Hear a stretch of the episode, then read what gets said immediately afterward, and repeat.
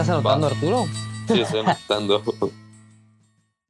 Y creo que entonces Yo estoy muy triste porque la batalla de Puebla no llegó. se repite el ciclo, ¿no? Van otra vez ustedes dos, si no me equivoco. Sí, vamos a nosotros. Ok. Segundo Scout es, se Se repite el ciclo. empieza tú, bro. No, yo empecé la pasada, vas tú.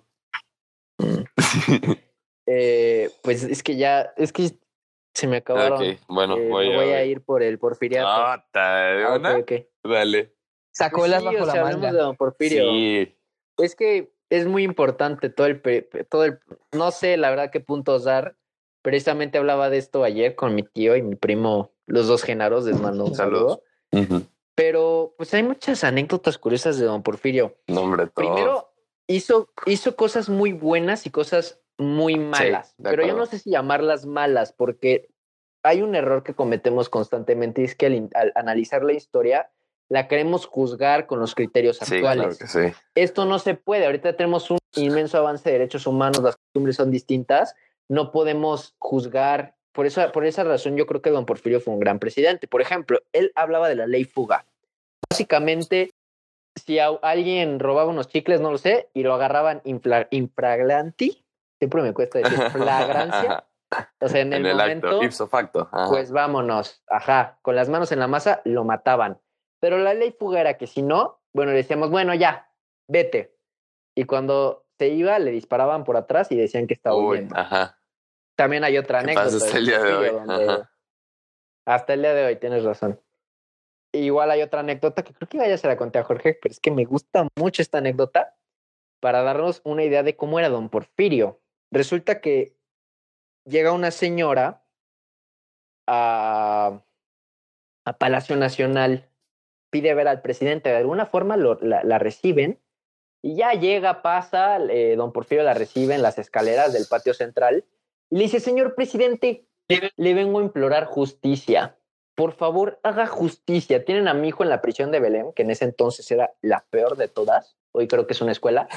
El chiste es que le dice, tienen a mi hijo ahí por algo que no hizo. Por favor, le pido que hagan justicia, porque aparte lo iban a fusilar. Don Porfirio le dice, ¿sabe qué? No se preocupe, yo me hago cargo. La señora le besó las manos. Ay, señor presidente, es usted increíble. Total, se va y que regresa la semana la señora de nuevo ve al presidente y osa decirle, señor presidente, usted es un mentiroso. Usted me emitió. Mataron a mi hijo. Usted me prometió justicia. A lo que Porfirio le responde, sí, eso fue lo que hice. Si me hubiera pedido piedad, otra cosa hubiera sido. Efectivamente era un ladrón o lo que, cualquier delito que sea que haya cometido el, el, el chamaco, ¿no? Pero este era don Porfirio. O sea, hay, hay muchas anécdotas. A ver, me voy por otra que ya, Date. ya me acordé. Este, don Porfirio se casa con su prima primero, ¿no? Wow. Que era Delfina. eh, Delfina Díaz. Era su, que diga, su sobrina, perdón, que estoy diciendo. Y le, se le declara por una carta, porque don Porfirio, así como lo veíamos de cabrón, que terminando la batalla de Puebla se fue a, se fue a perseguir a los franceses. Hay una, hay una serie de anécdotas increíbles. Una vez lo capturaron y se escapó vestido de mujer. O sea, don Porfirio era un crack. Pero, este, así como lo vemos, también era bien collón, porque a sus dos esposas se les declaró por medio de una carta. La única vez que habló en público fue cuando era diputado y dicen algunos que hasta lloró y nunca dio sus informes de gobierno. Nunca. O sea, don Porfirio era un collón. El chiste es que así se le declaró a su sobrina y le dice que se casara con ella, que ¿Sobrina le o iba- prima? y que si no, Sobrina dijo. su sobrina, Se sobrina, confundió. Delfina. Porque es de Oaxaca. Y que si no, sí es de Ajá. Oaxaca, igual que Benito No tiene que ver, pero. Ajá, el chiste es que, este, bueno, el eh, se casan, ¿no? Pero por lo mismo que tienen parentesco, pues se les mueren seis hijos. Bien. Solo tuvieron dos. Y che chequense este dato. Su hija, Victoria, nace el 2 de, el 2 de abril de 1880. Pero como yo les dije antes, hubo una batalla en Puebla el 2 de abril de 1867 donde Porfirio la gana. Entonces, por eso le puso Victoria a su hija, por lo que había pasado años antes. Wow. Nació el mismo día, le puso Victoria.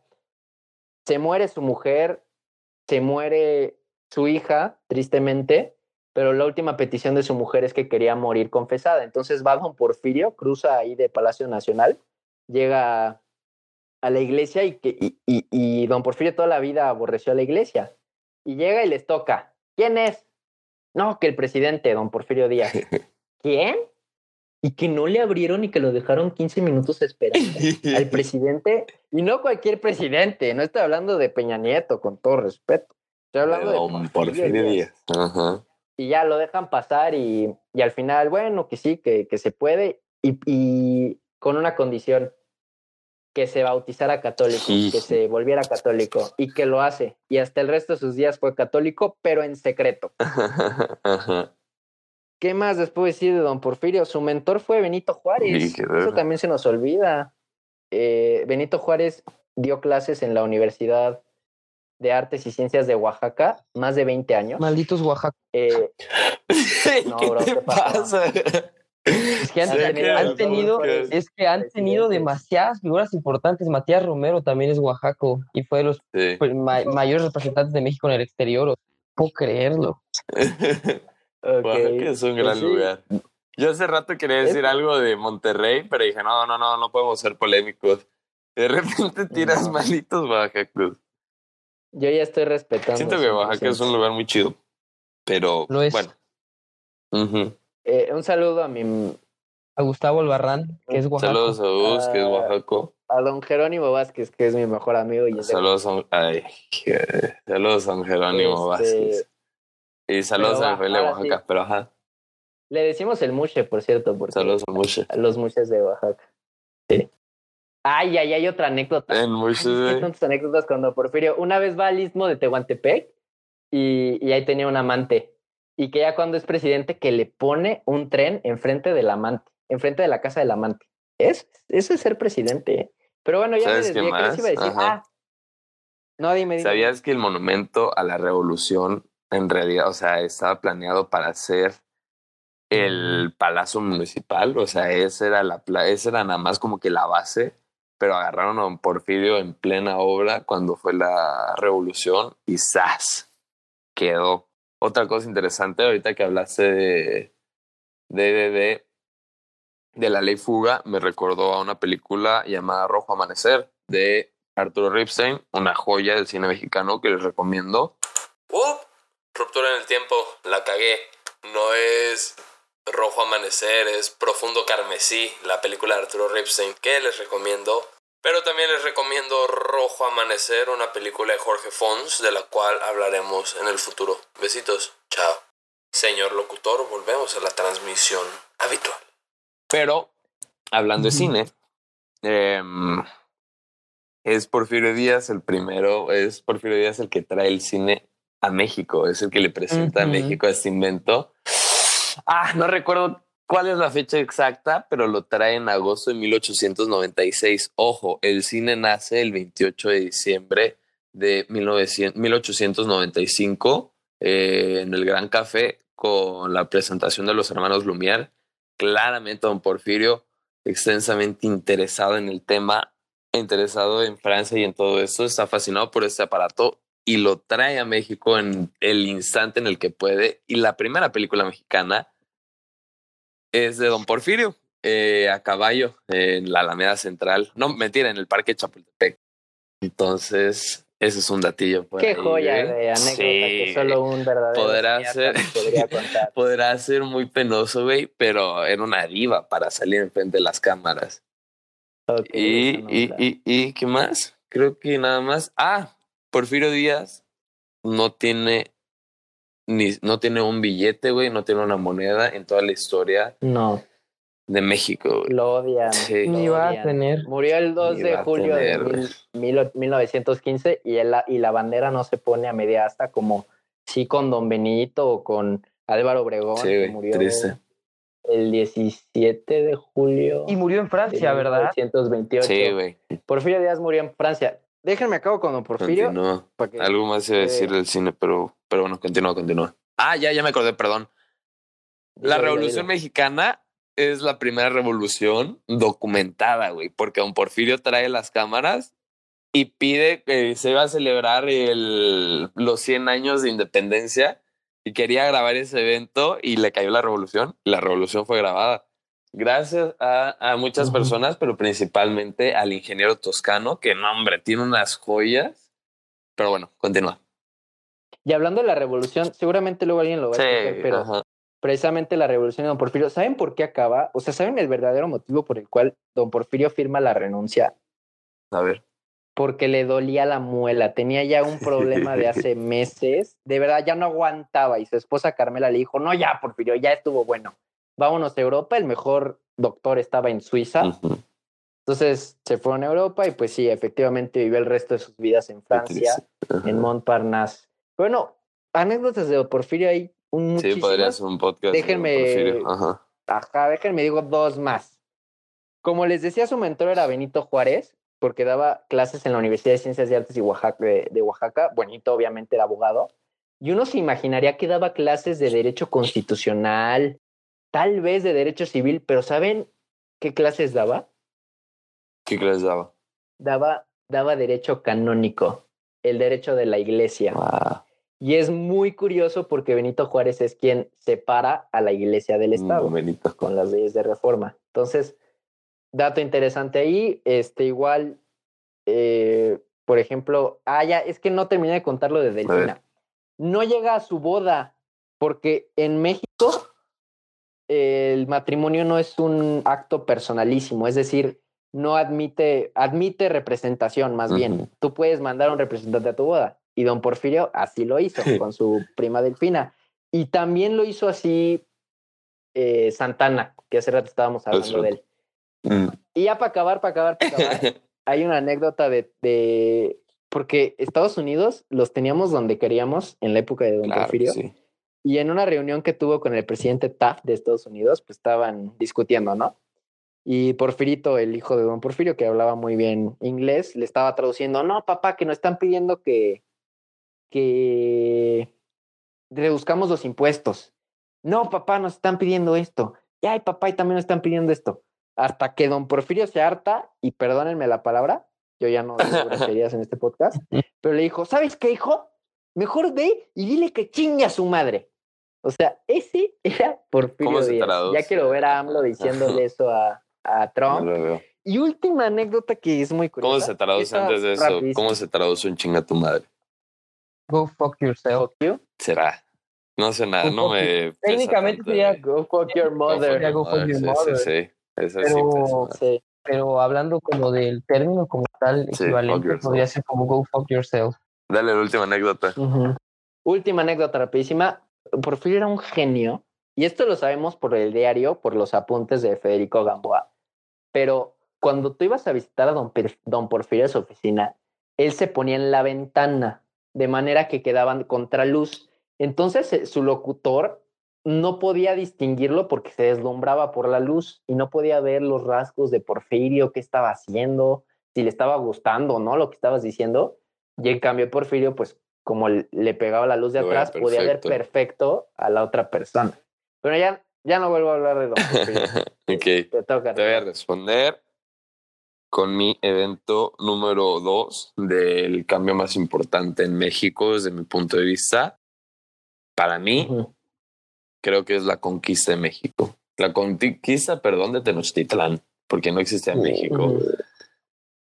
El hecho de que Hernán Cortés destruye el imperio azteca por un millón de motivos diferentes, pero cuando Cuauhtémoc deja de ser el Tratoni, cuando Hernán Cortés toma el poder, creo, creo yo, me fascina imaginarme esto y a lo mejor y me voy mucho a qué hubiera pasado, pero se me hace interesante pensar el hecho de pensar, vaya, valga la redundancia, qué hubiera pasado si no nos hubieran conquistado, qué hubiera pasado si no nos hubieran descubierto, que en realidad no nos descubrieron, y si, se hubiera, y si la civilización que teníamos hubiera seguido, o sea, hasta dónde hubiéramos podido llegar. Y qué choque tan más Estaría interesante padrísimo, de ¿no? cultura, sí. Sí, sí, sí. Yo igual me lo cuestiono bien seguido, así de, o sea, ¿cómo estaríamos en tecnología, no? Y todo eso. Sí. Se me hace interesante ese punto. No me quiero expandir mucho más en eso porque ya hablamos mucho de Don Porfirio, pero quiero plantear esa idea. el hecho de la conquista y cómo cambió el México que teníamos, cómo formó a un nuevo México. Y pues nos metieron muchas cosas, ¿no? Principalmente la religión, que yo creo que hacen de maravilla con la Virgen María y la historia de Juan Diego. Pero, Ujú. Pero sí, ese es mi punto. Está muy curioso, ¿no? Que con el símbolo que nos vienen a conquistar Sí. es después, ir- irónicamente, con lo que el estandarte de Miguel Hidalgo. sí, sí, sí, sí, sí. Y que no sé si es coincidencia, pero no sé si se acuerdan que les dije que la independencia fue un domingo, 16 de septiembre. No sé si sea coincidencia que haya sido un domingo. Yo creo que no, no lo sé. Por la iglesia. ok. Pero me, me estaba preguntando eso hace rato. Pues fue en las campanas, ¿no? Que Miguel Hidalgo de, de su monasterio o no sé qué chingados. Entonces, si la gente estaba la esperando, estaba esperando misa, ¿Te imaginas no saber eso? O sea, que tú ibas bien preparado para la misa y de repente te dicen, "No, mi revolución. Órale, hijos de su puta ah, ok. Sacando la Biblia. miren, la verdad, la verdad es que mm, Está bien difícil. está complicado. Está bien complicadísima, difícil. complicadísima, la verdad. Porque, Sí, Porque Ahora. México sería completamente distinto sin la conquista, pero también sin Don Sí, serían Méxicos muy diferentes, la verdad. Ah, y está enterrado en Montparnasse. Igual iba a decir eso para quien quiera ir a París. Sí. Vayan a ver a Don. Porfirio. ¿Qué es eso de ir a, a la Torre Eiffel y todo eso? Museo Louvre, ¿no? A Don Porfirio. Y a Luis Buñuel creo que también anda por allá. Pero ajá. Fue el primer mexicano en visitar Egipto. Está hermosa esa foto. Pero, ok. Está padre, sí. ¿Cuál gana, Jorge? no mames, es que esta está bien Está muy cabrona, ¿eh? difícil, la neta. Yo sé que hablamos media hora de Don Porfirio. Eh, Perdónenme. No, eso bueno. es que son ya avisamos ¿no? que ese podcast va a ser largo. Ah. no, es que no quiero. Oh, güey. quedó bueno. Puta madre, este. Lamento que hayas hablado No mi hermano. No, es que la conquista está cañona. Pero es que la conquista está. Sí, Sí, de acuerdo. de acuerdo. Chale. A lo mejor y Don Porfirio revive en la revolución. Pero ok. Me van a jalar No, patas, cállate. don Porfirio. ok, bye, Don Porfirio. Qué triste. Vale, ¿Cuántos va- eventos vamos vamos? cuatro. No sé qué quieran hacer. Ok. Si nos seguimos echando, o sea, si nos ac- acabamos esta ronda. O ya damos los ocho. Bueno, faltaría, o sea, vamos a la mitad. Ajá. Pues me sorprende, me sorprende, por ejemplo, que nadie crea que la revolución sea también evento ¿Quieres a, hablar de la a tomar en cuenta. ¿Quieres decirlo ahorita? ¿Qué te, No, la verdad es que ¿Qué te parece, Yo no Arturo? tengo la si para que no quede tan largo, quedamos con seis eventos, que sean dos llaves. Tres Mm. compiten en una semifinal tres y y tres, tres. contra otra. Ujú, Ok. Me parece. que- Dale, dale, no dale. quedar muy Sí, sí, dale. Me parecería incluso para efectos de tiempo que ahorita entre los tres decidiéramos Verga, dos qué duro. ¿Cómo, cómo, cómo? para añadir. Sí, o sea, en vez de, de que tú propongas uno, yo ponga otro, o sea, entre los tres decidamos dos eventos más, añadirse a los cuatro Mm, que no debatidos, sé. para que ya podamos debatir seis y seis. Pues hay varios todavía que faltan, la, como ya dijeron, la revolución, este, los niños héroes. Bueno, eso venía incluido también en la guerra de... ¿Qué opinas tú de Estados los niños Unidos. héroes? ¿Sí existieron? No, sí, sí existieron, sí existieron, pero sí hay muchos mitos. No como te lo Es muestran. una Es que- leyenda que. Yo, yo se los juro, de verdad, ¿eh? En primaria, me los, ime- o sea, con todo lo que te contaban, se los juro, yo me imaginaba hasta que volaban los niños héroes. Pero hay muchos mitos. Primero, como les dije al inicio, en las efemérides no eran niños. Juan de la Barrera tenía 19 años, Vicente Suárez tenía 13, Francisco Márquez 12, Fernando Montes de Oca 18, Juan Escutia 20 y Agustín Melgar 18. O sea, chance Francisco y Vicente sí. que tenían 12 y 13 pues sí eran niños, pues los demás no eran niños, sí eran menores de edad, porque la mi- minoría de edad en ese entonces era, se alcanzaba la mayoría de edad o la capacidad de ejercicio se alcanzaba a los 21 años, hoy ya es a los 18. Ajá. Y ese fue el acto heroico, porque de que existieron, existieron. O sea, haz de cuenta que por ley ellos no estaban obligados a combatir. Ajá. Y a pesar de ser tan jóvenes y, de- y desobedecieron, desobedecieron órdenes, no les importó y que defendieron el castillo de Chapultepec. La verdad es que sí es algo heroico, pero pues no eran, no eran este, tampoco seis. Seis fueron los que murieron, los seis que conocemos, pero en realidad eran 50 cadetes. Sí. Por ejemplo, Miguel Miramón, que después iba a ser presidente y fue que la guerra de reforma entre él y Juárez y muchas cosas, y lo fusilaron ahí con Maximiliano. Bueno, pues Miguel Sí, Miramón Ajá, fue niño héroe. ajá. Lo de la bandera, lo de la bandera es mentira. Este, Uf. no se, No se aventó. no se avienta nadie con la bandera. Ajá, Juan Escutia, mentira. Eh, de hecho, la capturaron los estadounidenses, se la llevaron de y ya se la regresaron muchos años después a López Portillo y hoy está en Chapultepec, en el Museo Nacional de Historia. Y para concluir con los niños héroes, este, Tienen un billete los niños héroes, ¿sabías? No, no el sabía. billete de cinco mil pesos de la familia D, creo, es de los niños héroes. Paso, Hay dos, dos billetes de esos. Yo no tengo uno, también me lo pueden mandar cuando gusten, pero ajá, continúa. Ok. Eh, ah, no, pues no sé si habían dado cuenta que las escoltas en todos los países, o la mayoría, son tre- de tres personas. Pues acá en México son seis Sí, por los niños no héroes. ese dato. Wow. Pero pues sí, bueno, no, no estamos hablando de los niños héroes, ¿no? O sea, no es como evento, entonces. Porque ya lo habíamos incluido en. Eh, ¿Les parece si cortamos tiempo? de- Sí, hablemos de muchos eventos aleatoriamente. Pero, ok. Yo creo que le tenemos que hacer justicia a alguien A de la historia de nuestra nación que le hizo mucho bien Claro y es Maximiliano. Maximiliano. Ese es tu evento. O sea, ya estamos en Yo- round, ¿no? ¿Por qué no? Ajá, échense un round ustedes. Es que ya no entendí el. el, el Sigamos como estábamos. O sea, lo que yo decía, lo que yo, lo que yo decía era sacar dos por, por efectos de tiempo, o sea, de que conversando aquí sin explayarnos tanto, pero si quieren seguir, está bien, o sea, Pues. no sé, por el tiempo, lo decía yo, porque todavía falta, Faltan dos tiempo. más, ya nada más, que Sí. serían dos rounds. Sí, empieza, da- y dale. Tú contra Arturo. Dale ese round. y ya este se contra y ya quedan Respóndele a tres, Maximiliano. uno bueno, pues sí, yo, o sea, yo, yo, yo diría, sin explicar, para términos de tiempo, que Maximiliano y todo lo que simboliza, pues su llegada, el imperio, el segundo imperio Otro mexicano, villano, etcétera. según la CEP, pero yo creo que Maximiliano es una de las personas que más ha amado el país, güey. sí cañón Sí. ya Carlota Además, dato curioso, Maximiliano es de los pocos, sino el se- segundo, si no me equivoco, y, o sea, solo hemos tenido dos gobernantes eh, homosexuales en la historia del país. Eso lo se están plagiando tiraron. este Tú tiraste de, eso, de hecho fueron yo lo, lo dije en el pasado, sí fueron tres ¿Tres? Guadalupe Victoria, Victoria mejor- Guau. bueno se llamaba Miguel Fernández y Félix M- efectivamente como dice Jorge Maximiliano y Sebastián Lerdo de Tejada Wow. Hubo alguien, a lo mejor Benjamín me puede ayudar, porque no recuerdo quién, que también era homosexual, este, que fue capturado en un yate en Acapulco, o en un barco, vaya, y fue por un italiano que lo sedujo.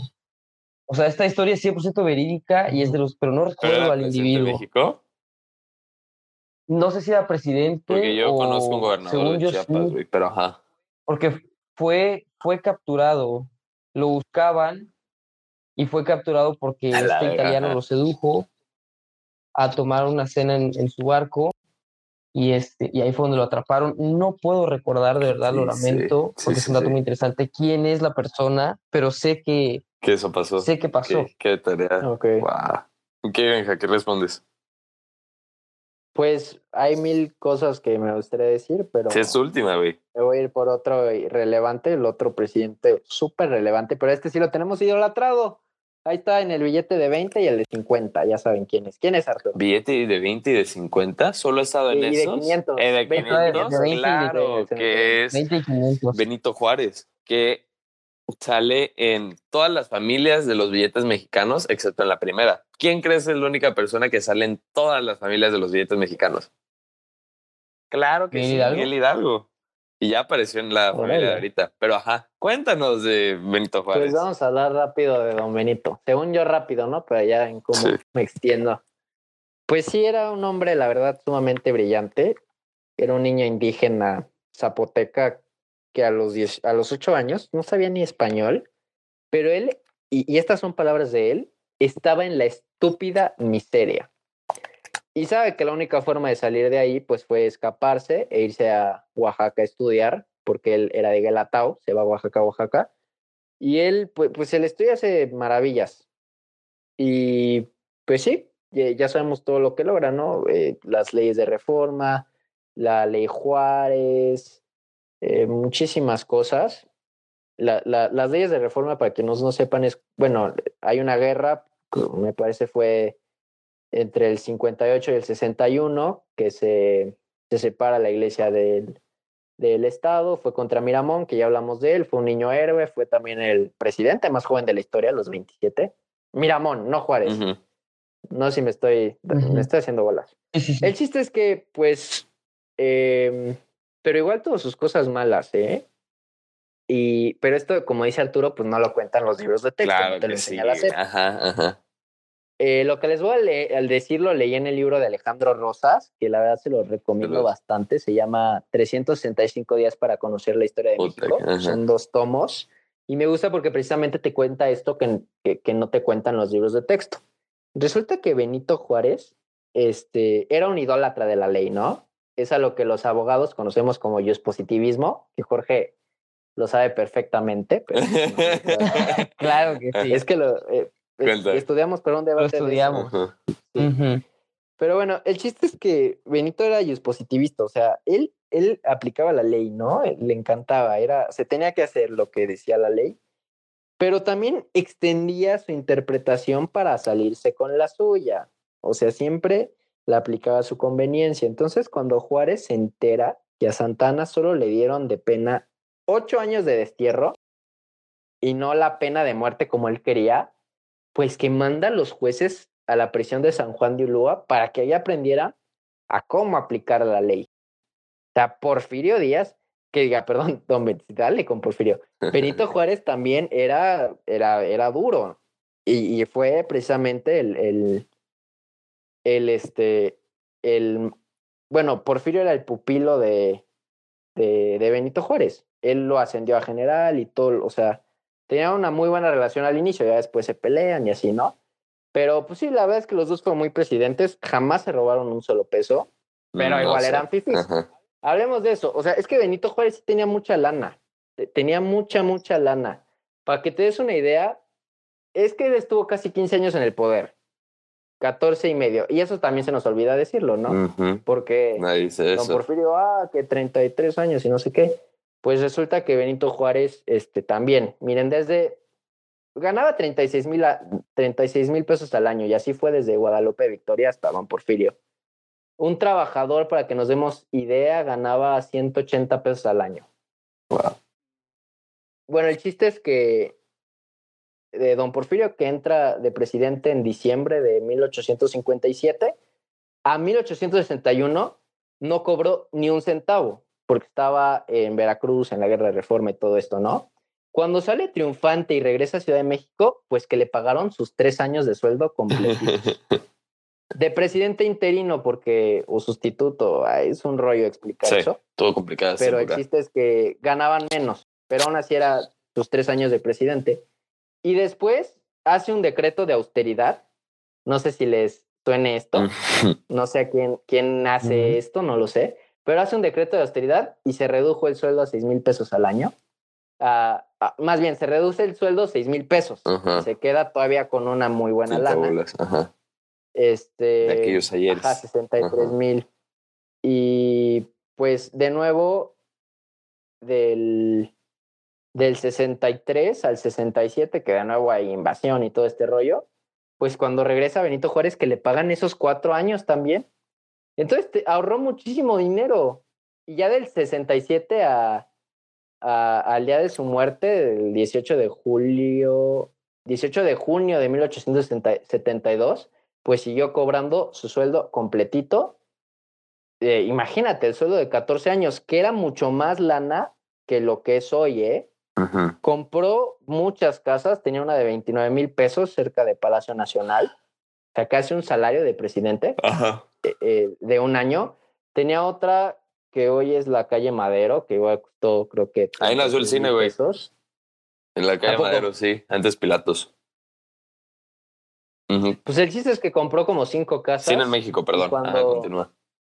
Cuando muere, en su buró tenía 573 pesos, que con eso te compras hoy un auto de lujo. O sea, Benito era un inversionista y tenía muchísimas acciones. Entonces, pues pasó de ser muy pobre a muy rico. Y ya cuando muere, eh, le dijeron que era angina de pecho, ese fue el diagnóstico, pero ya hoy sabemos que en realidad murió por un eh, paro al miocardio. Wow. No me acuerdo cuál es el cardiólogo, es un cardiólogo muy importante en nuestra historia, el mejor. Ignacio Chávez. Wow. Excelente, qué buen dato. Eh, y también, ya para acabar con, con Don Benito, también las consultas ciudadanas, AMLO las sacó de él, porque en unas elecciones, este, para que, o sea, se postula a Benito Juárez y le pregunta al pueblo si quería que siguiera vigente la constitución del 57 Ajá. que ganó la presidencia, pero eso no, no se hizo, la gente no votó por eso. Pero pues desde ahí vienen las, Consultas ciudadanas. las, las consultas. sí. Ok, me- soy juez, Pues sí. entonces. Mira, la verdad Creo voy a empezar por este punto. Quiero decirlo desde este momento. Yo estoy totalmente en desacuerdo con la idea de que nos venden a Benito Juárez. O sea, me molesta mucho lo, hey, esta persona era muy buena y todos tienen que aspirar a ser como Benito Ujú. Juárez porque él cuidaba ovejas y mira, fue presidente de México. Yo francamente estoy totalmente en desacuerdo con esa idea y siento que Benito Juárez es un cabrón, la neta. O sea, como dices tú, o sea, hizo cosas buenas, hizo cosas malas, todos hicieron eso, pero no estoy de acuerdo para nada con Benito Juárez. Sin embargo,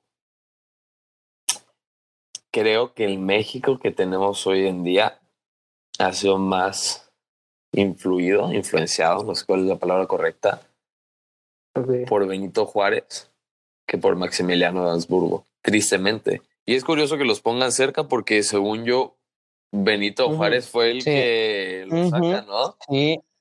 Entonces, Sí. Benito siempre chingados Sí. a Maximiliano. yo, Hay una foto en de donde fusilan a Maximiliano y dato curioso ahí está Porfirio Díaz. Es que dale con Porfirio, pero es que está en todos lados. Porfirio Fergón. Perdón. Pero lo, lo fusilan con Miramón y. Ajá, perdón. sí, o sea, nos venden a Maximiliano Habsburgo como el villano y estamos felices porque el héroe Benito Juárez hizo que lo fusilaran. Pero que ese si ves que no era tan heroico los hechos de, Benito Juárez. Pero repito, el México que tenemos, y tú lo dijiste, güey, o sea, el presidente que tenemos hoy en día alaba a Benito Juárez. Cañón. Entonces, yo creo que. Pero era el más pipí de todos. Sí, el más pipí, güey. La neta. Él estaba duro. Hay muchas teorías bien locas de Benito Juárez. De los podríamos mucha hablar. lana. Si. Benito, si Benito casi vende Sí, el Tehuantepec a todos los Benito Juárez, o sea, en el tratado Maclean de Ocampo. Ujú. Maclean Ocampo, exactamente. Totalmente Tiene muchas de Estados cositas, Unidos. Tiene sus, ajá, tiene sus mañas que yo la verdad creo que no se debería de enseñar. No, perdón, estoy totalmente en desacuerdo con lo que iba a decir. Claro que se tiene que enseñar de Benito Juárez, pero no se tiene que poner como el héroe de la nación, creo.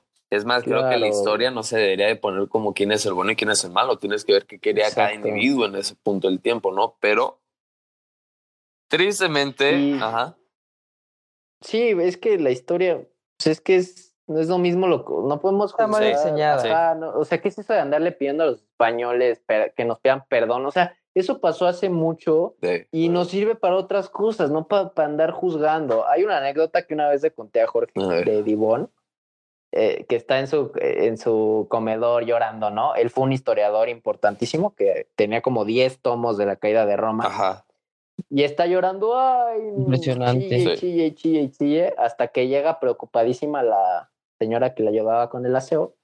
Y le dice, ¿qué pasa, señor? ¿Qué pasa? ¿Por qué llora?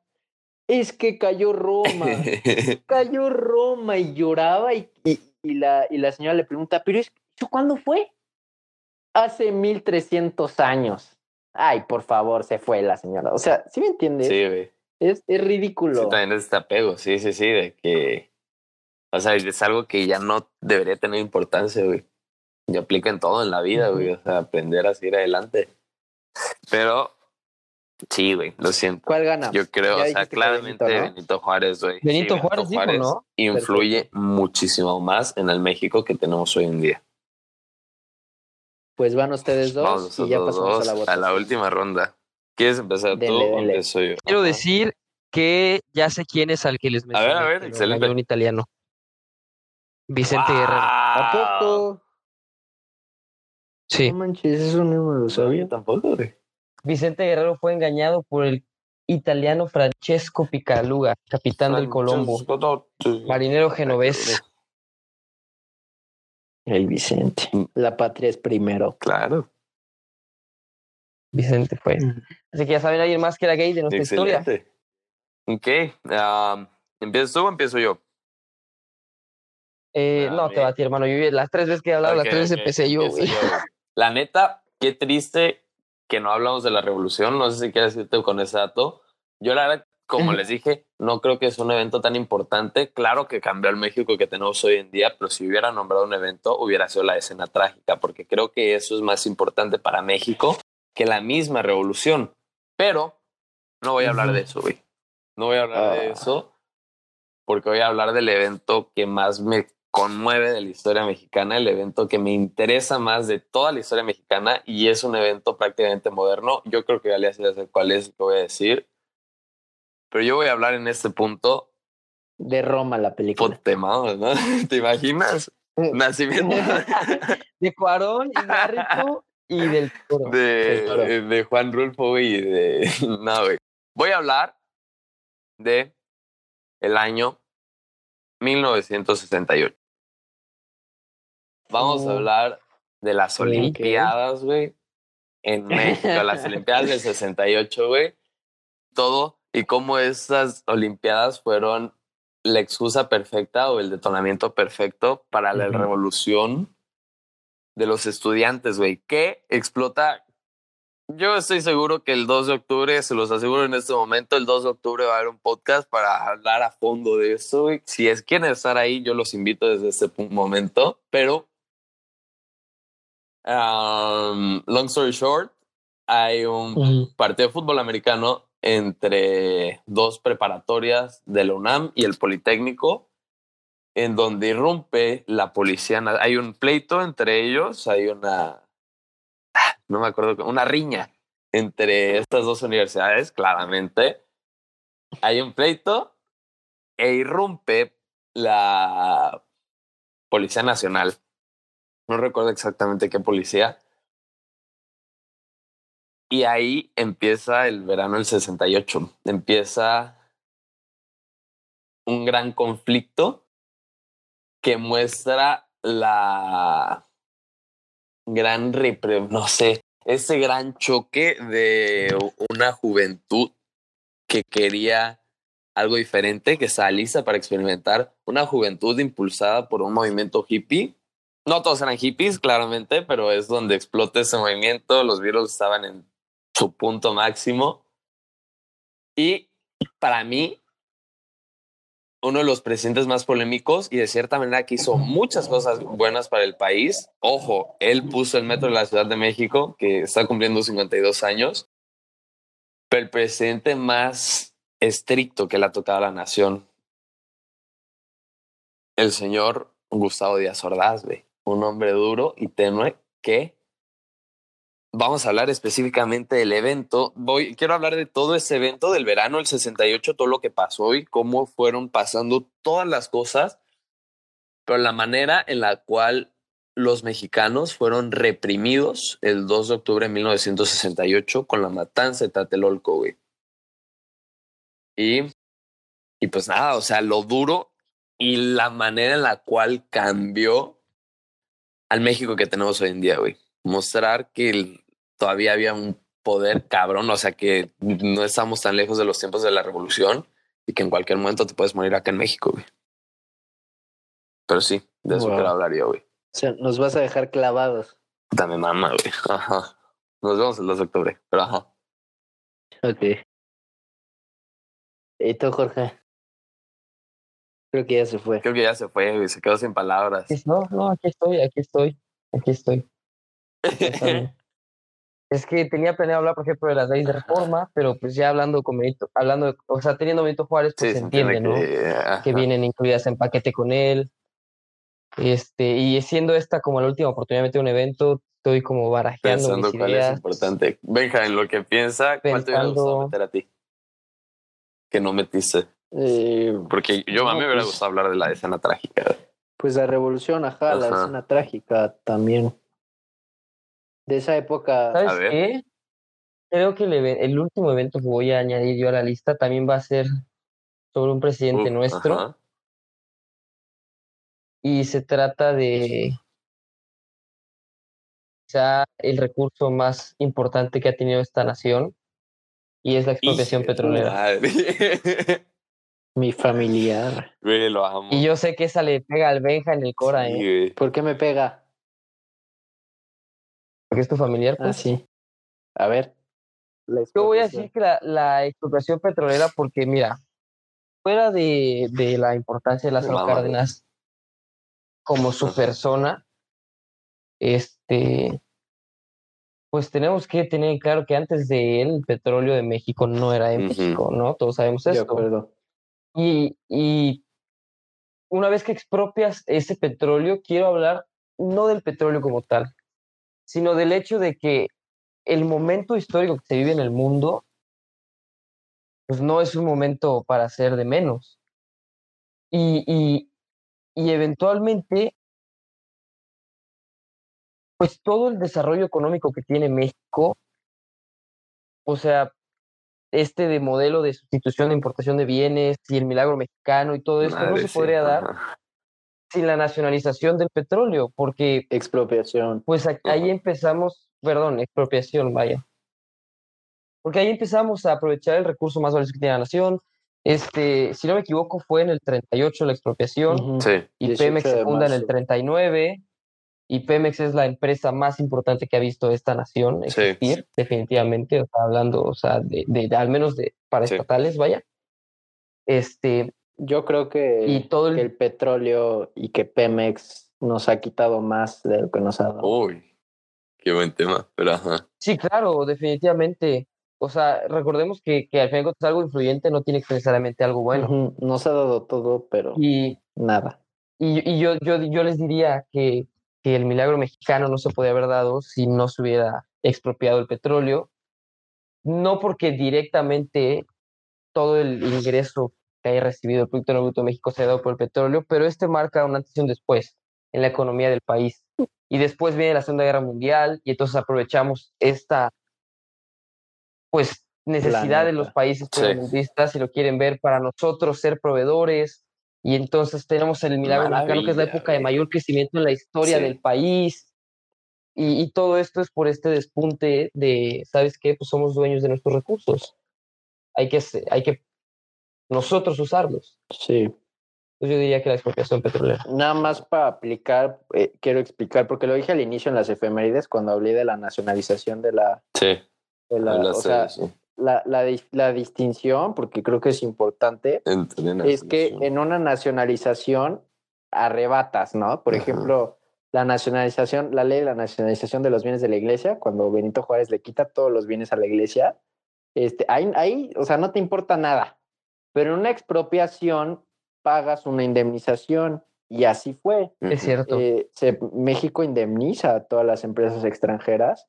De hecho, nos costó muy caro, pero la gente estaba tan contenta y tan motivada que cuentan que ahí estaba la gente, todos los mexicanos unidos, ahí creo que también, de, los, de estos pocos momentos Ajá. unidos, cooperando, de, de donde fuera, que rompías Que el cochinito, que las alhajas que ya no usas, todos cooperando para poder expropiar el petróleo mexicano que nos pertenece. Que algo interesante, la constitución del 5 de febrero de 1917, ya en su artículo 17, perdón, 27 ya establecía que era, era de nosotros, pero no se hacía valer, igual estaban los tratados de Bucareli, ¿no? Entonces, Obregón, eh, cuando es presidente, pues este, dice, no, es que no, que no podemos eh, hacer valer el 27 porque eh, el chiste es que la, la Corte resuelve que no se puede dar efectos, no se puede aplicar la, la constitución retroactivamente. En- el chiste es que así estuvimos hasta Lázaro Cárdenas, donde de nuevo llega el caso a la Suprema Corte de Justicia de la Nación con las mismas circunstancias, pero ahora sí la Corte falló a favor de los trabajadores y bueno, se, se expropia el, el petróleo.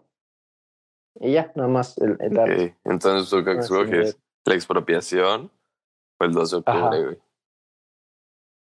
No, perdóname, Arturo. Yo sé que te No, encantó duro, y seguramente. No, es que perdón. No, dale, dale. Pero definitivamente la, la expropiación petrolera. Wow. ¿Sabes qué quiero resaltar, güey, de este tema? Que yo veo 1968, güey, como tú ves la independencia de México. Siento que, y creo, puede que diga una grosería para alguien, o sea, puede que lo insulte, pero tristemente creo que la historia de México tiene muchos eventos, güey, que tristemente han fallado. O sea, ¿Están que- infravalorados? no, güey. O- sí, también, pero que son eventos que se venden como una cosa y simplemente no se han hecho, güey. O sea, son eventos que no se han culminado, son eventos que han fallado. Y poniendo como comparación el Monumento a la Revolución, que se dejó abandonado mucho tiempo, pero siento que así es la historia de México, o sea, son cosas que ahorita dices que bonito, güey, pero en realidad pudo haber sido mucho más. Y siento que no se le dio una continuidad, güey, a lo que se está haciendo. O sea, tú dices las cosas de todo lo que, todos lo- los ideales de la independencia, güey, no se han hecho hasta el día de hoy. Todo lo que marca, todo lo que pasó en 1968 no se ha hecho hasta el día de hoy. Entonces, creo que es eso. Decías algo. Ajá. De hecho, lo que dices Arturo, me gustaría puntualizar en que eh, este es muy cierto. O sea, tener monumentos que quedan a la, a la mitad, cosas que quedan a la mitad es la historia Sí. de nuestra nación, verdaderamente. Eh, lo dijo Benjamín también, o sea, la comparación entre el desarrollo estadounidense con el desarrollo mexicano en cuanto a nación como tal, después de independizarse cada quien de su propio colonizador, pues es totalmente distinto, ¿no? Como dice Benja, 11 presidentes interrumpidos en Estados Unidos, aquí 36 y cada uno tirando de su propio lado. Y lo vemos también hoy en día, eh, exceptuando tiempos recientes en la historia estadounidense, todos los presidentes iban, sí, con sus propias agendas políticas, pero construyendo sobre un Sí. mismo hilo, ¿saben? O sea, una agenda eh, eh, eventualmente que va para el mismo lado con, con la nación, quizá de distintas formas, pero al mismo lado, y aquí en México es seis años de algo, llego yo, quito todo lo que hubo antes, pongo yo lo mío, para que a los Sí, güey. seis años llegue otra persona, todo Ya, me van a puse, hacer llorar. porque ni, ni siquiera ni siquiera porque tuvimos al PRI más de 70 años en el poder, o sea, un solo partido, ni siquiera así tuvimos una agenda seguida. Ujú. Sin, ah, inclusive dentro del mismo puto partido, los presidentes llegaban, cambiaban, deshacían lo que el otro hizo, entonces no se tiene un progreso. Los estadounidenses no. Y también, y seguramente Benjamín se va a molestar conmigo por el comentario Dale. que voy a decir, pero la diferencia entre los padres fundadores estadounidenses y quienes nos dieron la patria en México también es muy Sí. notable. No. Porque aunque las circunstancias son distintas, eh, déjame decir cuál es la diferencia. Porque aunque las circunstancias son total y completamente distintas, o sea, no te puedo decir que la tenían más fácil o difícil. Lo que sí sé es que los estadounidenses, Es que el pro. de X o Y forma,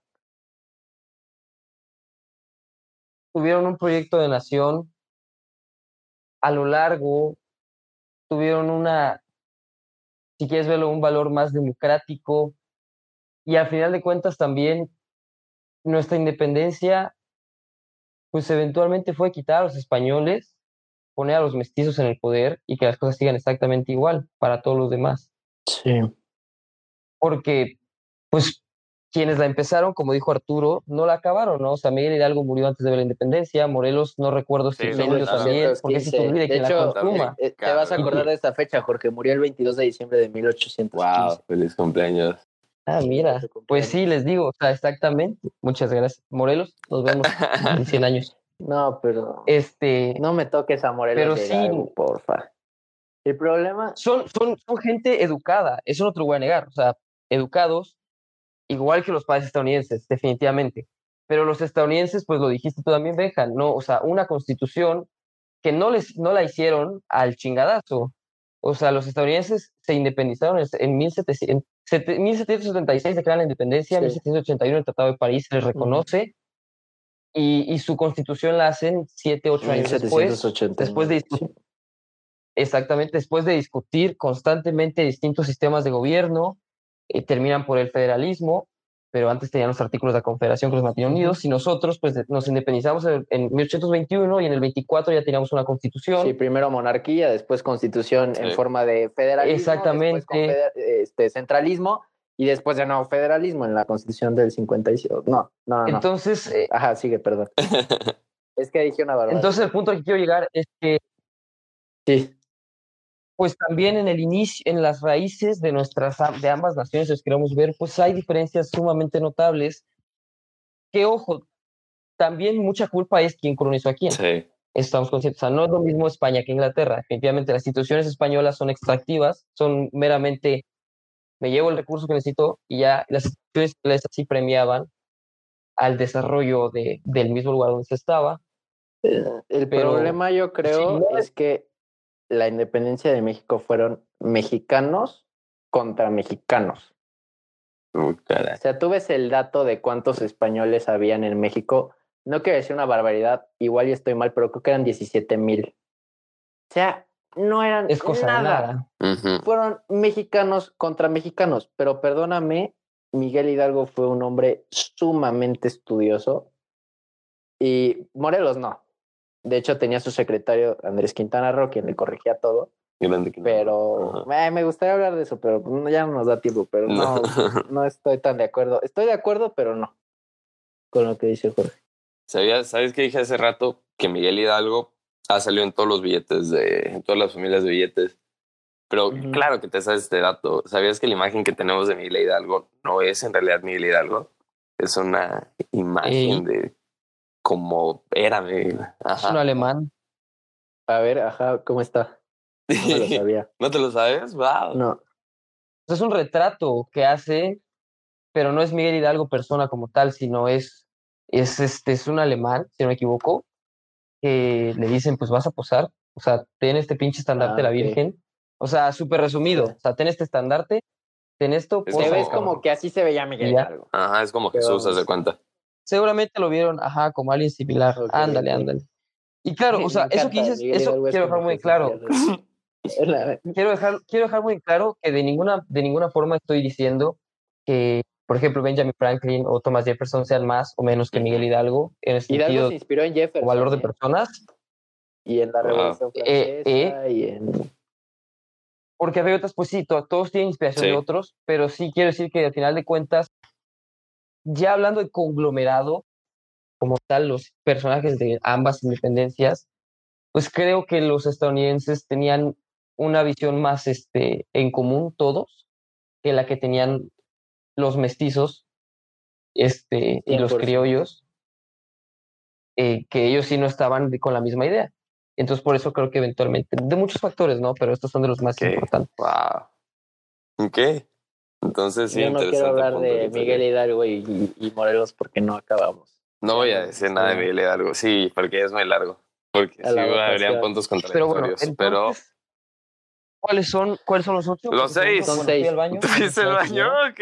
Ah, perdón, seis. tres en una baño, les mandé en mensaje. otra llave, o sea, uno de tres en cada llave y ya la final directa. Va, dale. Ok. Vale. Quedó, Primera- quedó primeros bien, tres. ¿eh? O sea, quedó interesante. A ver. La primera semifinal es, güey, si cada uno escoge uno, ya fue. Pero bueno, ahorita vemos qué hacemos.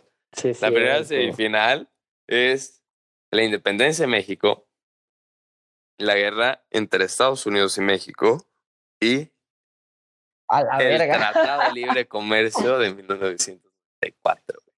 No, pues ¿Te das cuenta cómo yo creo que es aquí podríamos sacar al tratado, ¿no? 100%. O sea, Sí, sí, sí. Y ya yo voto por la, in- como para yo voto por facilitar la las cosas. independencia. ¿Qué le hacemos? Ah, Yo, yo voy con la pérdida del territorio nacional. a ver, güey, convénzame. ¿Cómo pierdes el territorio si no hay nación? Independencia. Pero es que No, no. dijimos que no nos íbamos a basar en... Pero recuerda, recuerda que no nos Si no, los Olmecas causa y ganaban y ya, güey. ¿Ya ¿Para qué le buscamos? El primer pendejo que plantó un maíz en América gana, güey. Él es el Las ganador, güey. primeras civilizaciones que llegaron hace. Bueno, no eran Ah. civilizaciones, pero. Ajá, vas a No, sí establecieron conciliaciones, pero No, sí, sí, sí, pero es que iba a decir las primeras civilizaciones que llegaron hace 10.000 años. Pero no, o sea, la gente sí. llegó hace 10.000 años, pero no era una no civilización. era, ándale. Eran nómadas. Los Olmecas sí hace 3.500 años. A ver qué quise decir. Ah, no quieren convencerme porque Ya, la independencia. ¿Quieres que hable de la Güey. independencia? es que no, yo no. Pues Güey, es que convénceme, porque, o sea, te digo, no creo que la independencia se haya logrado. Entonces, me encantaría decir que estoy a favor de la independencia, pero no siento que se haya ¿No escuchaste los ideales tan bonitos que te dije al inicio? Sí, güey, espero que que, la gente lo haya pasado. Sí. Es que la verdad, ajá. Yo, yo abogo por la pérdida del territorio porque lo que dice Arturo es cierto que la independencia no está, si lo vemos en un sentido como poético, moralístico, metafórico, etcétera, no está consumada todavía porque no hemos alcanzado los ideales que Benjamín ha descrito Ajá. al inicio. Y pues al final de cuentas creo que está más grabado en la identidad mexicana esta pérdida del Es que, territorio ajá, que Yo quiero hacerle una pregunta, mexicanos, Arturo. ¿Por qué, ¿Por qué estamos grabando este podcast? Porque nos queremos mucho, Porque perdimos queremos el territorio. No, porque se celebra la independencia. Oh, qué buena esa, ¿eh? Pero Sí, te ver, digo, o sea, yo yo, te no sé si deberíamos de No, no, no, festejar no, no. eso, güey. Yo, Ajá. yo- yo te pregunto, este, Sancri se llena. Güey, pero ¿por qué va la gente a San Cris? San Cris es un pueblo mágico para la gente que no lo escucha de acá. Ajá. Ajá. Pues vamos. ¿Por qué va la gente a San Cristóbal? ¿Por qué va la gente a San Miguel de perfecto. Allende, güey? ¿Cuál pretexto, güey? Ya nomás van a chupar. Por eso te digo, no creo que se debería festejar la independencia porque no le veo lo festejable. No, yo, yo- Perdón, yo estoy de acuerdo, la, la festejamos mal, por eso dije al inicio los ideales, porque no se trata de Sí, sí, sí, celebrar, sí. se trata de recordar, ver que no hemos hecho y, y, y conmemorar. Eso me fascina, güey. Estoy totalmente de acuerdo. Ok. Ajá. Pero, güey, yo creo que el mexicano es te más deja de. más enseñanzas, la independencia es nuestro, ok, no se ha culminado, digamos, por lo que dicen, Ajá. pero ya sabemos, o sea, lo que dijeron ellos. Güey, pero el mexicano como sociedad siempre se centra en lo que no tenemos, güey. O sea, el mexicano no sale de, de esta zona. Y mexicano también soy yo. O sea, de esto hablamos de todos. O sea, Jorge, el no. mexicano. Jorge, no. No, güey, ahorita vamos a hablar de eso. Yo soy un ser omnipoderoso fuera de la comprensión El humana. mexicano siempre se centra en lo que no tiene. Y piensa que si tuviera eso, sería una chingonería. O sea, sería súper fregón. Sería lo mejor. Sí. Y la mayoría de los mexicanos se van con, ¿sabes qué? Si tuviéramos todo lo que nos quitaron, ahorita nosotros seríamos potencia. Ahorita nosotros ser- seríamos los mejores. Cuando ya tenemos todas esas herramientas, o sea, podemos hacer algo con lo que tenemos y no centrarnos en lo que no tenemos. Entonces, yo la verdad creo que para el mexicano promedio, güey, es más importante la pérdida, güey, que la independencia. Bueno, ya, está bien. Vámonos a la otra llave. Perdón, güey. Va la pérdida. La vez pasada me insultaste en mi podcast, ¿te acuerdas? Sí. ok, No. la otra llave. Yo lo recuerdo Yo ya soy distinto, no se me ha salido una sola grosería. gracias. No, me gusta que seas polémico, güey. Pero por bueno, ahí dije cabrón, pero cabrón no es por ahí, cabrón. Sí, algo más dijiste. Pero bueno, Nada más, ah, no, nada su más. madre. Y ¿por pedí permiso para la otra porque Sí, sí, sí, sí, sí. Sí, citando, parafraseando. No cuenta. Ok, ajá, era APA. Ot- otra llave. La otra llave es la conquista Ok. Mm, anoté Benito Juárez, pero no sé si es exactamente un periodo, pero vamos a decir que la vida de Benito Juárez. Ajá, todo lo que hizo Benito. Ajá. Y igual anoté Lázaro Cárdenas, pero hablamos exactamente de la expropiación petrolera. Ay, no, no quiero que gane la conquista. Votaciones. A ver, vayan. A ver. Yo voy por, pues. No vayan ustedes. Sí. Gale, si quieres empezar. Vamos a agarrar. Es que yo ya estoy sala, enojado que es la porque la independencia tenía que ganar todo. Así estábamos nosotros el pasado, güey. Bueno, Estás del otro lado. La conquista. La conquista. ok. Todo Arturo. No, vota tú, güey. Pues el, petróleo ha estado presente desde los aztecas, como dijimos en el podcast anterior. Es algo que nos ha acompañado y hasta la fecha. Pero me voy. Eh, bueno, don Benito, podemos ir hablando de él, pero Ujú. definitivamente la conquista fue más importante. Pues pasa la conquista. Qué bueno que pasó no tuve que votar, güey. No, ya vota. Porque neta, Güey, si no quisiera. Te digo, si me centro con la misma ideología que te dije en el pasado, yo creo que para el mexicano promedio es más importante Benito Juárez, porque tristemente los mexicanos somos malinchistas, güey. Te digo, creo que hice un podcast acerca de eso. El mexicano promedio detesta a la gente indígena, a la gente nativa, güey. Y es racista de una manera horrible y eso, o sea, entonces creo que, o sea, hay mucha gente que se siente feliz de la conquista. Y no quiero decir lo contrario, ¿no? O sea, cada quien tiene su punto de vista. ¿no? Es que somos, somos consecuencia de las dos cosas, yo insisto. Sí, Tal vez los indígenas sí pueden tomar esa postura, bueno, bueno, la contraria, pero nosotros, al menos nosotros tres, bueno, Jorge va a salir con que es italiano y que de Líbano y no sé qué. manches. Nosotros tres somos producto de indígenas y Sí. españoles, tanto Sí. una como la otra. sí. Pero bueno, Pero, votamos pues, hay que por... yo, yo hubiera votado por Benito Juárez en alta, porque Ok. creo que es más importante para el mexicano promedio. Pero que Y ya la gran final es eh, la conquista contra contra la territorio. Mm. A ver, voten. Qué duro. O sea, ninguno de los dos eventos los propuse yo. Sí, ¿eso qué? No, ya no quiero. La neta creo que se muy interesante esos dos eventos. Y si hubiera pasado la independencia de México, también se me haría un hecho muy importante. Y se me hace una falta de respeto que el presidente no considere la conquista de México como un punto de transformación, pero ok. Yo me voy a ir por la conquista. Tú, Jorge. Estoy pensando. Está duro. ¿eh? Estoy buscando razones para convencerme de votar por el contrario. No, yo, yo, yo te voy a decir por qué voto por la guerra de Estados Unidos. Porque nos ha acompañado tanto como, o sea, como la conquista. A lo que me refiero es, eh, eh, nuestra historia es de ta- Estados Unidos ha sido extremadamente relevante a lo largo de toda nuestra historia. Sí. Y lo dijo don Porfirio, y dale con don Porfirio. Pobre México, Porfirio. tan lejos de Dios y tan cerca de Estados Unidos. Hasta el día de hoy, con España, pues no, no es como que tengamos así de que una relación como con Estados Unidos. Es nuestro vecino y creo que ha, ha influido mucho a lo largo de... Ya no sé lo que estoy diciendo, ya es muy tarde. Vota, Jorge. Mira, ¿sabes qué? Voy a votar por la pérdida Wow. del territorio porque España no conquistó México. La conquista, sin duda alguna, todos van a considerarlo como el evento más importante en la historia de México porque, pues, a fin de cuentas, formó a, a la nación que futuramente existiría, creó las instituciones de las cuales las nuestras están basadas. Y no me refiero basado en el sentido de, de su, cómo están hechas orgánicamente, sino me refiero basados en la noción de que al fin de cuentas son instituciones que solo las usamos para extraer cosas, eh, a diferencia, por ejemplo, de quienes fueron colonizados por Inglaterra. Pero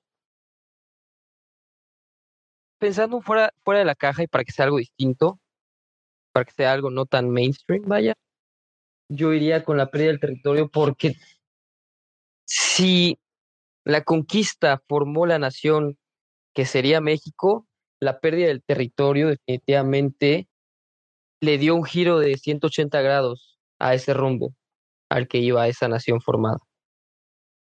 Y, y pues podríamos hablar toda la noche, porque sí, porque no, pero para no entrar ya más a detalle y darle al, al radio escucha una visión distinta de, de la historia de ¿Cómo se- México, no sé si le dice radio escucha, pero diles público. Ajá. al público, vaya. Spotiferos, Spotify. No, porque no solo lo escuchan en Spotify. A lo los en podcasteros. Spotify, Apple Podcast, Music. Anchor. Ah, um, Google Podcast. Ajá. Pues bueno, para darle una visión distinta al podcastero, vaya, Va. Eh, para que pueda algún día argumentar de forma distinta y no decir lo que todos decimos que es lo más importante, que es la conquista, pues sí, la pérdida del territorio definitivamente está, mira, tatuada en la frente del mexicano, Sí. definitivamente. O sea, como dijo Benjamín, la relación que mantenemos con España, fuera de lo- la diplomacia tradicional, que se mantiene con cualquier país europeo, no está tan afectada como lo que Estados Unidos. O sea, yo me atrevería a decir, y seguramente muchos historiadores me matarían si me escuchan, pero yo creo que Estados Unidos nos ha hecho más daño, mucho más daño de lo que España nos ha hecho. Claro, sí. Pues lo pensemos en términos cuantitativos, ¿no? O sea, España 1519 hasta 1821, que son casi 300, 300 años. ajá. Y Estados Unidos 1700, 1781 se independiza. ¿Cuál les gusta que sea la primera intervención estadounidense en México? Por ahí de los inicios de los 1800. Por ahí. Enviando, enviando gente a los territorios pues del, del norte, o sea, a poblar Texas, a poblar California. Y de 1800 a 2020, 200 años. Entonces, aunque España le saca 100 años, pues también. más duro, güey. Quién sabe, ¿no? Estaría interesante ver quién le, quién le dio, quién le jodió más la vida a México, si Estados Unidos o España. O el mismo mexicano, güey. El mismo. O el mismo mexicano. Bueno, ahí el mismo mexicano gana, definitivamente. Sin duda alguna. Pero sí, en resumen, querido podcastero, para que tengas una conclusión distinta de la ordinaria, te vamos a decir que la pérdida del territorio nacional es el evento que más ha afectado al México de hoy en día. Sí, caray. Pues Wow, sí. Pues ahí lo tienen. El evento más importante es la pérdida. Qué bueno que ganó y que Ajá. cerramos con ese, porque no se acuerdan el inicio que yo me estoy acordando, que no me iban a recordar, Ajá. pero pensé. una anécdota de, de López Mateos. Dale. Hay expresamente con Estados Unidos. El presidente Kennedy, que pues era católico, entonces Grande. la gente mexicana lo, que, lo quería mucho, de hecho vino y, y fue a la capilla de la Virgen Guadalupe y la gente estaba encantada. A la basílica, donde se le Ajá. apareció a Juan Diego. Wow, creo que sí. Ajá. Pues el chiste es que este señor traía a su esposa este, Jennifer, No, Jacqueline, Jackie. Jacqueline, sí, perdón. Gran Jacqueline, película de Pedro, La- Pedro Larraín. Ajá. Oye, qué culto eres, eh, la verdad. No sé, Jorge, pero estoy yo así sorprendidísimo con Arturo. Todos los datos. También estoy sorprendido. Impresionante el cine, eh, de verdad. Sí, pero bueno, Gracias, es que traía Jacqueline por todos lados. Llega eh, Kennedy con López Mateos y le dice, oiga, señor presidente, qué bonito reloj tiene. Y López Ajá. Mateos le dice, ay, muchas gracias, señor presidente, qué bueno que le gusta, mire, se lo regalo. Y luego Mateos de nuevo le dice a, o sea, Kennedy le dijo eso a Mateos, le dio su reloj y Mateos le dice a Kennedy, oiga, señor presidente, qué bonita está su esposa. Y le dice, tome su reloj. Y se lo regresa. no, hombre, oro, güey. Está buena, ¿no? Está buena. ¿Quién No sabe si pasó? Pero Es buena, buena historia, buena es anécdota. buena, es buena, sí. Ahora sí. Caray. Ya Pues concluimos, ahora ¿no? sí. Concluimos. ¿Qué tal? ¿Qué les pareció? Me, primero que nada, me alegra mucho haber hablado de historia mexicana con ustedes. Y me decía hace rato por qué nos expandimos mucho más con estos temas, porque yo creo que son temas más centrados y que al menos a los tres nos importan demasiado y todos tenemos una opinión muy variada en esto. Y pues nada, quedó chulísimo. Les agradezco a todos los que lo escucharon en este punto. Les agradezco a ustedes dos por haber estado acá. Si quieren decir No, algo, ¿de este qué? momento. Y fascinado, caray. La verdad, sorprendido. Me alegra mucho todos los datos que dieron, todos los diferentes conocimientos que tuvimos el día de hoy. Y pues nada. Pues Quiero, yo igual Ajá, quiero agradecerte, Arturo, primero por invitarme. La verdad es que ajá. los quiero mucho y creo que quedó padrísimo y no puedo esperar para escuchar la repe, a ver qué tantas Claro. tonterías dije. Y pues igual le mando rápido un saludo. Es que le mandé un saludo al Mushe, pues tengo que mandar un saludo a don Carlos, si no se me van a sentir. Hasta la Y de paso Ajá. a Domínguez Martínez. Ya para acá. Wow. Listo. Gale, si quieres decir algo para concluir. Bueno, eh, primero que nada, pues agradecerte porque sea otra oportunidad de poder platicar. Gracias. La verdad es que es muy liberador poder tener estas Sí. conversaciones. Este, además es muy bueno que podamos pues darle un pedazo de nuestro conocimiento al público, que no es un conocimiento final, es únicamente para que ustedes puedan ir a investigar, tener sus propias conclusiones. Este, agradecer también a Benjamín, a ti, este, ya fuera de, de lo del programa, sino por mantener una conversación Ah. muy amena, la verdad. Ajá. creo que ha sido en términos de contenidos de los mejores episodios que han, que han habido, que yo, esta- que yo he estado presente. Ajá. Por no decir el mejor, ¿no? Por no decir el mejor. Por no decir el mejor, porque hay, hay- hay el primero que hice solo yo también lo, lo considero muy, muy bueno, pero es, son, son conocimientos distintos, son cosas más metafísicas, Ajá. más espirituales, más... Ajá, ajá. Eh, y pues nada más querría decirle a la gente que la historia de su patria es sumamente importante, que no, no, no deberías de pisar este suelo sin saber quién lo pisó antes de ti, Sí, quién estuvo ahí, porque al final de cuentas, como dijo Benjamín, hay una misión que se inició hace 200 años, no se ha no se ha completado. reales, No hemos se hecho nada con ella. Este estado y la verdad es que queda en ti, Sí, quien sea que lo estés escuchando, el verdaderamente quiere un cambio, porque la única forma en la que en este país va a haber un cambio no va a ser con una persona, sé con todos. o sea, tiene que ser colectivo. Y yo no espero que no tenga que ser por medio de un hartazgo tal grado que tengamos que llegar a una situación como se ha vivido en Latinoamérica Sí. popularmente.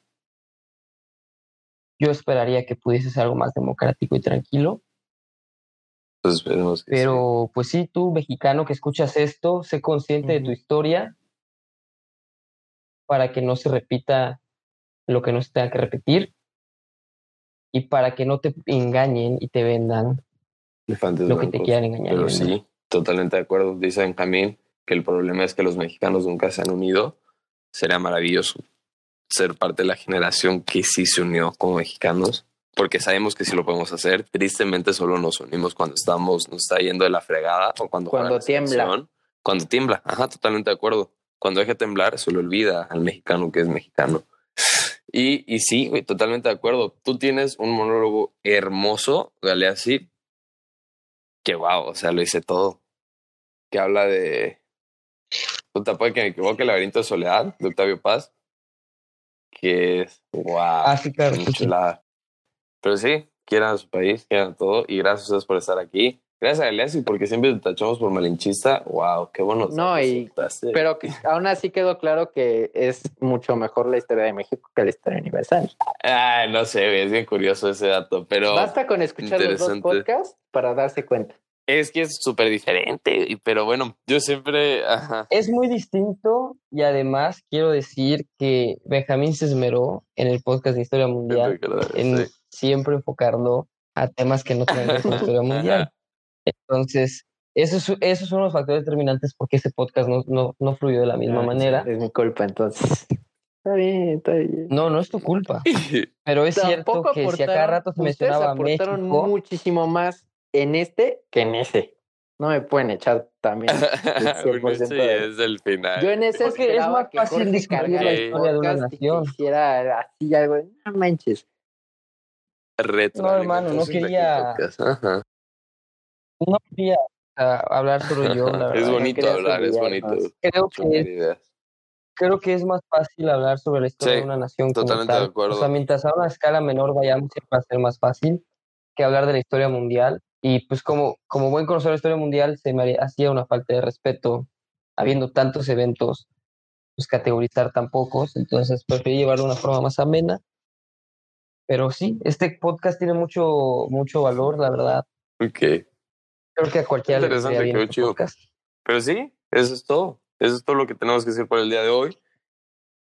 Gracias por habernos escuchado hasta este punto. Gracias por estar aquí. Y si no tienen nada más que decir, pues nos despedimos. Besos. Todos lindos. Besitos a todos. Les mandamos un abrazo, abrazo. fuerte y cuídense. Viva. México. Los queremos. Viva México. En efecto, viva México. Viva México. Ok. Chao. Los quiero mucho. Bye bye. Viva México. Will you stay in a lover's story?